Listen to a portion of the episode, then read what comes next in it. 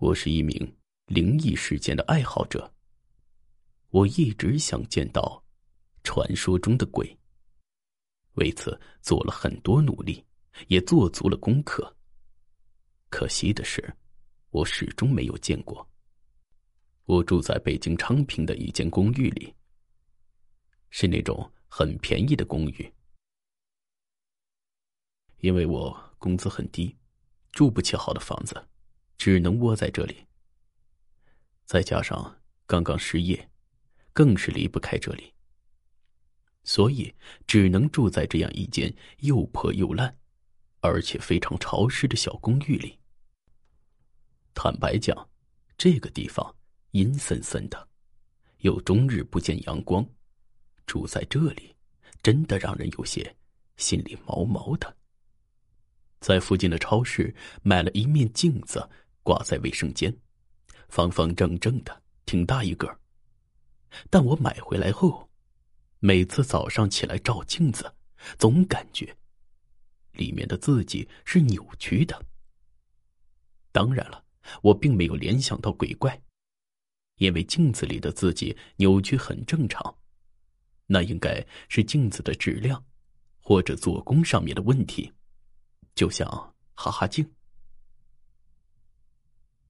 一天晚上，我怎么也睡不着，躺在床上听着灵异事件，越听越像见鬼。我怀疑我自己是不是心理扭曲了。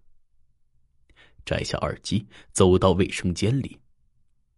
屋子里很黑，我没有开灯，怕会破坏掉这恐怖的气氛。我来到镜子面前，看着镜子里的自己，依然有些扭曲。借助窗外的微光，能大概的看出一些轮廓。我伸头，对着镜子笑了笑，里面的自己也丑陋的咧开嘴笑了起来。听说晚上照镜子会见到鬼，所以我想试一试。不过。这些似乎是假的。还记得哪一部电影里有演？主人公照镜子走开的时候，镜子里的他仍然站在镜子前。我试着稍微往旁边挪了下身子，想看看镜子中的自己是不是还在。不过我再一次的失望了，镜子里的自己也跟着闪到了一边。唉，看来我真的是要相信科学了。鬼故事，就让它永远是个故事吧。我对着镜子叹了口气，举起右手做了个拜拜的手势，对自己说了句晚安，准备回去睡觉。就在这时，恐怖的事情发生了。镜子里的自己没有跟我说晚安。尽管是黑夜，尽管没有开灯，尽管我有些看不清，但这不代表我看不见。没错，镜子里的自己压根没有张嘴。就在我心里开始有些恐惧，身体变得有些僵硬的时候，另一个诡异的事情彻底的把我击溃。镜子里的人举起的手。也是右手。我几乎快要窒息了。我的确想见到鬼，但我从没想过以这样的方式见到这样的一个鬼。他可以是龇牙咧嘴，也可以是红眼睛、绿舌头，但请不要是这样的。我倒退两步，靠在墙上，身子慢慢的滑了下去。我已经不敢再去看镜子了，我连滚带爬的。爬到卫生间的门口，想要开门，我在门把手上，可怎么也打不开。我的背脊一阵发凉，我一边死命的扭着门把手，一边结巴的说道：“你你别出来，我现在不想看见你了，你走吧，我求求你了。”我并不确定我身后是不是有东西，我也不敢扭头去看，我只能求饶。咔嚓一声，门把手让我给扭断了。门自然也被打开，我爬了出来，赶紧去按亮了屋子里的灯。瞬间，我回到了光明。这让我安心了不少。跑回床上，看着漆黑一片的卫生间，忽然想到：卫生间里有灯啊！我刚刚怎么给忘了？看来真是恐惧占据了我的心里，脑子也不好使了。那我现在要不要去把它按亮呢？还是算了吧。没错，我并不想再走进那间漆黑一片的卫生间。就这样吧，开着灯坐一宿得了。刚想到这儿，砰的一声，灯泡爆炸了，我都能感觉到碎玻璃渣掉进我的脖子里。我再一次陷入了黑暗中，肠子都悔青了。